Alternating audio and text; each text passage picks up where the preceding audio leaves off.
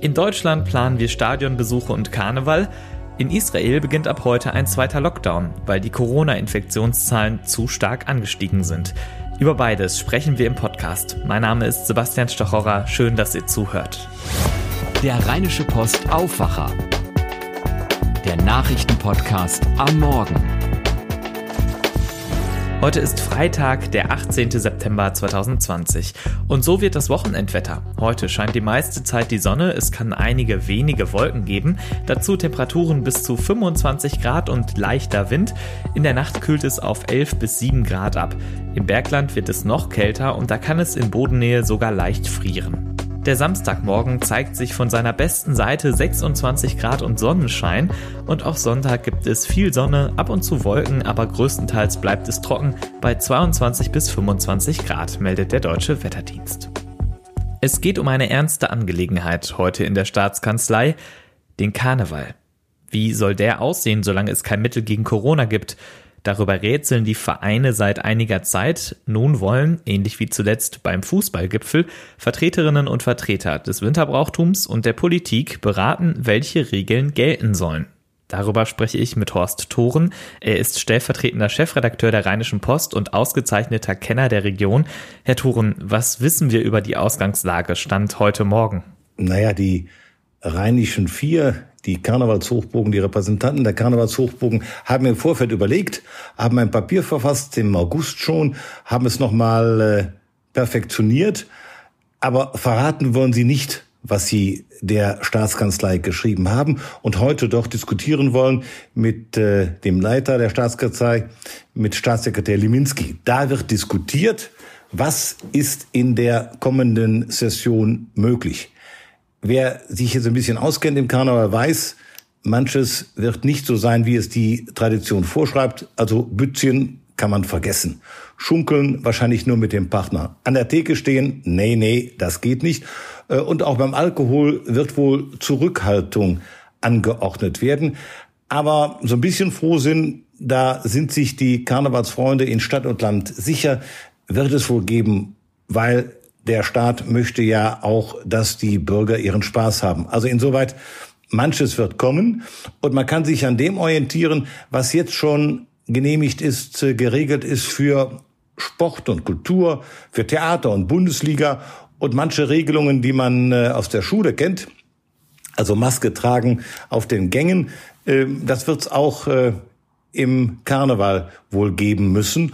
Und Durchlüften ist auch ein Schulthema, aber auch eins für den Karneval. Und wie in der Schule gilt, auch ohne Corona wäre regelmäßig kräftig Durchlüften eine gute Idee.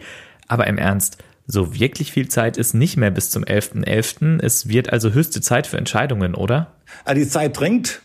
Und äh, der 11.11., .11., da wird ja im Regelfall draußen gefeiert.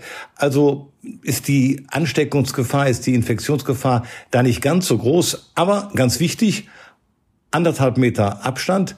Das Maske tragen, kleiner Scherz, wird den Karnevalisten nicht so schwer fallen. Man könnte sich ja Sondermodelle schneidern lassen. Das klingt doch nach einer guten Idee. Ich sag mal trotzdem, das wird ein Karneval, an dem man sich erst gewöhnen muss. Ich glaube, äh, das wird ein ganz, ganz anderer Karneval sein im Vergleich zu dem, was wir seit vielen Jahren äh, in der rheinischen Tradition seit fast 200 Jahren kennen. Aber es wird äh, auch was zu lachen geben. Denn äh, Humor ist, wenn man trotzdem lacht. Das werden sich die Narren aussagen. Und man hat ein bisschen auch das Gefühl, dass in der Bevölkerung ein Bedarf besteht, Frohsinn, also frohe Gedanken zu haben.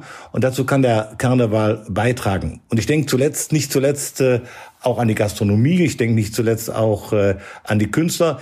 Die könnten hier und da ein paar Euro gebrauchen, um in dieser Zeit besser bestehen zu können. Vielen Dank, Horst Thoren. Vielen Dank. Und äh, heute Abend wissen wir mehr. Und äh, bin mal gespannt, wie die Karnevalsfreunde darauf reagieren. Vielleicht erscheint das erste Helau verfrüht äh, schon im September. Für mich wäre das in Ordnung. Wir planen in Deutschland, wie wir in der Pandemie gut Karneval feiern können. In anderen Ländern steigen die Corona-Infektionszahlen weiter an. Wir haben uns irgendwie schon an immer neue Rekordzahlen gewöhnt. Trotzdem, diese hier ist nochmal besonders. Die Johns Hopkins Universität listet auf ihrer Website die weltweiten Fall- und Todeszahlen auf. Demnach sind inzwischen mehr als 30 Millionen Infektionen nachgewiesen worden und 945.000 Menschen sind an Covid-19 gestorben. Zum Vergleich, Düsseldorf hat 641.000 Einwohnerinnen und Einwohner. Und während die Zahlen in Deutschland auf recht niedrigem Niveau bleiben, steigt die Zahl der Neuinfektionen weltweit weiterhin schnell an. Der Virologe Christian Drosten warnte mit Blick auf die steigenden Infektionszahlen in anderen europäischen Ländern, dass eine ähnliche Entwicklung auch in Deutschland wieder auftreten könnte. Und noch anderswo geht es in einen zweiten Lockdown. In Israel soll ab heute das öffentliche Leben wieder massiv runtergefahren werden. Der Grund sind die dort extrem hohen Corona-Fallzahlen. Der Lockdown soll mindestens drei Wochen lang dauern. Gil Jaron berichtet aus Tel Aviv für die deutsche Presseagentur. Gil, wie bereitet sich Israel auf den anstehenden Lockdown vor? Ja, das hat man bereits gestern gesehen und zwar nicht so, wie die Regierung es erwartete. Viele hatten vielleicht damit gerechnet, dass in den Supermärkten jetzt wegen Hamsterkäufen lange Schlangen entstehen würden. Aber davon war nichts zu sehen. Stattdessen waren die Israelis damit beschäftigt, Wege zu finden, die Ausgangssperre zu umgehen. Die Regierung wollte eigentlich verhindern, dass anlässlich des jüdischen Neujahrsfestes Freitagabend große Familienfeiern stattfinden. Um dem Lockdown heute zu entkommen, feierten die Israelis das Fest deshalb einfach schon gestern. Im ganzen Land gab es riesige Stau Staus, als alle gleichzeitig zum vorgezogenen Festessen zu ihren Verwandten fuhren. Ist der Lockdown jetzt ein anderer als der erste? Ja, also er ist ganz anders und zwar vor allem in drei Hinsichten. Erstens haben die meisten ihre Angst vor Corona verloren. Zweitens scheinen sehr viele Israelis ihr Vertrauen in die Regierung verloren zu haben und geben im Gegensatz zum ersten Lockdown bereits jetzt an, die Anordnungen schlicht nicht befolgen zu wollen. Und drittens ist die Regierung sich dieser Vertrauenskrise bewusst und versucht deshalb von Anfang an gar nicht erst so streng zu sein. Das resultiert aber in teilweise so absurden, teils widersprüchlichen oder schwammigen Vorschriften, dass es der Polizei Polizei sehr schwer fallen dürfte, diesen Lockdown tatsächlich durchzusetzen. Wie ist das bei dir persönlich? Was bedeutet die Situation für dich auch als Journalist? Ja, also ich muss sagen, langsam fühlt sich das alles sehr bedrückend an. Israel ist ein sehr kleines und ein sehr dicht besiedeltes Land. Seit mehr als einem halben Jahr sind die Menschen hier im Prinzip eigentlich eingesperrt. Man kann es ja gar nicht verlassen. Das erzeugt doch langsam so ein Gefühl von Druck. Zudem muss man sich jetzt wieder komplett neu organisieren, denn die Schulen haben wieder geschlossen und es gibt keine Möglichkeit, das Kind anders zu beschäftigen, als selber mit ihm Zeit zu verbringen. Das macht zwar großen Spaß, aber macht auch gleichzeitig das Arbeiten ungemein schwer. Schön, dass es trotzdem klappt. Vielen Dank, Giljaron. Und welche Neuigkeiten es in Düsseldorf gibt, das weiß Dennis Lieske aus der Antenne Düsseldorf Nachrichtenredaktion. Guten Morgen, Dennis. Ja, schönen guten Morgen, Sebastian. Wir berichten heute über die Probleme, die Corona den Düsseldorfer Kinos bereitet. Außerdem Thema die Folgen des Hackerangriffes an der Uniklinik und der Saisonstart unserer Fortuna beim Hamburger SV. Viele Düsseldorfer bleiben den Kinos in unserer Stadt noch fern. Einige, weil sie Angst vor einer Corona-Infektion haben, andere, weil das Filmangebot noch stark reduziert ist. Tenet von Christopher Nolan war Ende August der erste Start eines Blockbusters seit dem Lockdown. Ein Sprecher des Uferkinos am Hauptbahnhof sagte auf Antenne Düsseldorf Anfrage, man habe an dem ersten Samstag nach dem Filmstart rund 1000 Besucher im Kino gehabt. 9000 wären aber möglich, auch unter Corona-Bedingungen. Die Kinobetreiber hoffen jetzt auf den neuen James Bond. Er soll im November anlaufen und könnte für die Kinos noch zu einem verträglichen Jahresende führen. An der Uniklinik werden weiter keine Notfallpatienten aufgenommen. Düsseldorfs größtes Krankenhaus erholt sich immer noch vom Hackerangriff. Die Klinik hat diesen mittlerweile bestätigt. Demnach haben Cyberkriminelle eine Schwachstelle in einer Zusatzsoftware ausgenutzt und sich Zugang zum Computersystem verschafft. Dieses ist seitdem lahmgelegt. Es werde aber nach und nach wieder hergestellt, heißt es. Wie lange das dauern wird, konnte die Klinik noch nicht sagen. Normalerweise werden dort jeden Tag bis zu 120 Patienten operiert. Im Moment sind es zwischen 10 und 15.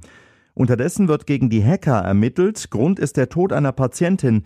Die Frau konnte wegen des Hackerangriffs nicht in der Uniklinik versorgt werden und musste in ein anderes Krankenhaus gebracht werden. Sie ist dort gestorben. Nach dem Erfolg im DFB-Pokal will die Fortuna diesen Schwung auch mit in die Liga nehmen. Sie eröffnet heute die neue Zweitligasaison mit einem Auswärtsspiel beim Hamburger SV.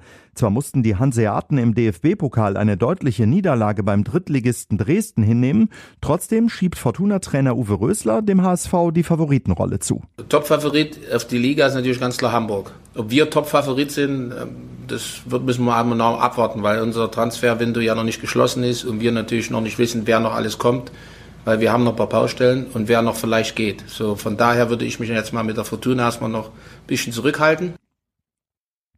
Im Tor der Fortuna wird Florian Kastenmeier stehen, das hat Rösler unter der Woche bekannt gegeben. Anpfiff der Partie ist am Abend um 18.30 Uhr. Wir übertragen wie gewohnt live. Das waren die Antenne Düsseldorf Nachrichten. Weitere Meldungen von diesem Freitag gibt es bei uns im Netz auf antennedüsseldorf.de. Vielen Dank, Dennis Lieske. Und das wird heute wichtig. CSU-Bundesinnenminister Horst Seehofer lehnt eine Studie zu Rassismus bei der Polizei weiter ab. Zu den Enthüllungen mehrerer rechtsextremer Chatgruppen in der NRW-Polizei sagte Seehofer der Süddeutschen Zeitung, der Vorgang tue weh. Er sei aber überzeugt, dass, Zitat, die überwältigende Mehrheit der Polizistinnen und Polizisten solche Machenschaften ablehnen und zweifelsfrei zu unserer freiheitlich-demokratischen Grundordnung stehen. Er verwies auf einen Lagebericht zu Rechtsextremismus im öffentlichen Dienst, den der Verfassungsschutz Ende des Monats vorlegen werde. Allerdings ist dieser Bericht schon seit Monaten geplant und hat nichts mit den aktuellen Ermittlungen zu tun.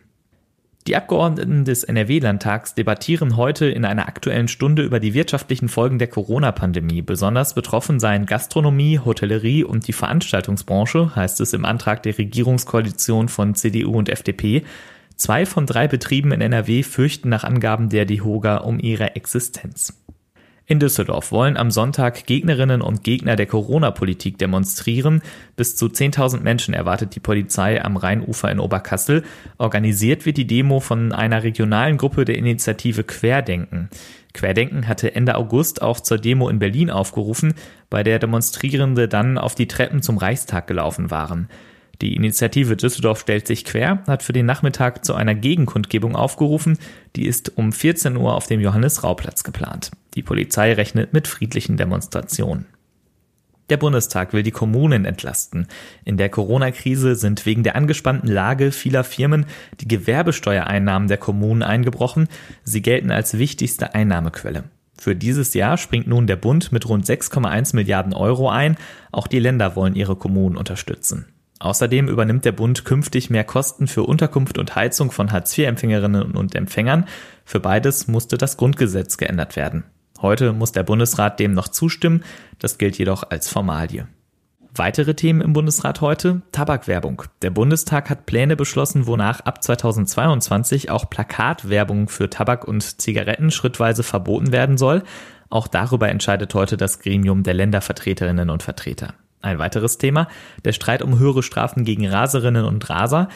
Erst wurde die Straßenverkehrsordnung verschärft. Wer mehr als 20 kmh zu schnell innerorts fährt, sollte härter bestraft werden. Darüber hatten sich einige Leute beschwert. CSU-Verkehrsminister Andreas Scheuer ruderte daraufhin zurück. Das konnte er, weil es in der neuen Straßenverkehrsordnung einen Formfehler gab. Und nun wird also erneut über das Thema gestritten. Die Beschäftigten der Deutschen Bahn bekommen mehr Geld. Wochenlang hatte der Bahnkonzern und die Eisenbahn- und Verkehrsgewerkschaft EVG verhandelt. Nun gibt es also eine Einigung. Genaue Zahlen gibt es noch nicht, aber es ging um eine Lohnerhöhung zwischen 0,5 und 1,5 Prozent. Außerdem schütze der Tarifvertrag die Beschäftigten bei der Bahn bis Anfang 2023 vor den Auswirkungen der Corona-Pandemie, sagte der designierte EVG-Vorsitzende Klaus-Dieter Hommel gestern. Betriebsbedingte Kündigungen seien bis dahin ausgeschlossen. Es gibt einen neuen Weltrekord im Stabhochsprung. Der 20-jährige Schwede Armand Duplantis ist gestern 6 Meter und 15 Zentimeter hochgesprungen. Bisher hielt den Weltrekord Sergei Bubka. 1994 sprang er 6 Meter 14 hoch. Gestern wurden außerdem die Ig Nobelpreise verliehen. Das sind Preise für kuriose Forschung. Ein Forscherteam wurde ausgezeichnet, weil sie einem Alligator Helium einatmen ließen, um zu gucken, wie sich deren Geräuschfrequenz dadurch ändert. Und in der Psychologie gewann ein Team, das anhand der Augenbrauen erkennen können will, ob eine Person narzisstisch ist. Die Ig Nobelpreise werden auch Anti-Nobelpreise genannt. Sie werden zwar an der Harvard-Universität verliehen, aber es gibt kein Preisgeld dafür. Und das war der Aufwacher vom 18. September 2020. Wenn ihr uns etwas sagen wollt, Lob, Kritik oder Themenvorschläge habt, dann erreicht ihr uns per Mail an aufwacher.rp-online.de. Vielen Dank. Wenn ihr uns unterstützen und diesen Podcast möglich machen wollt, dann denkt doch mal darüber nach, ein RP Plus Abo abzuschließen. Wie das geht und was ihr davon habt, das erfahrt ihr unter rp-online.de-abo-aufwacher. Heute Nachmittag hört ihr hier im Feed das Aufwacher-Update zum Feierabend. Ich bin Sebastian Stachorra, wünsche euch schon mal ein schönes Wochenende. Macht's gut. Mehr bei uns im Netz www.rp-online.de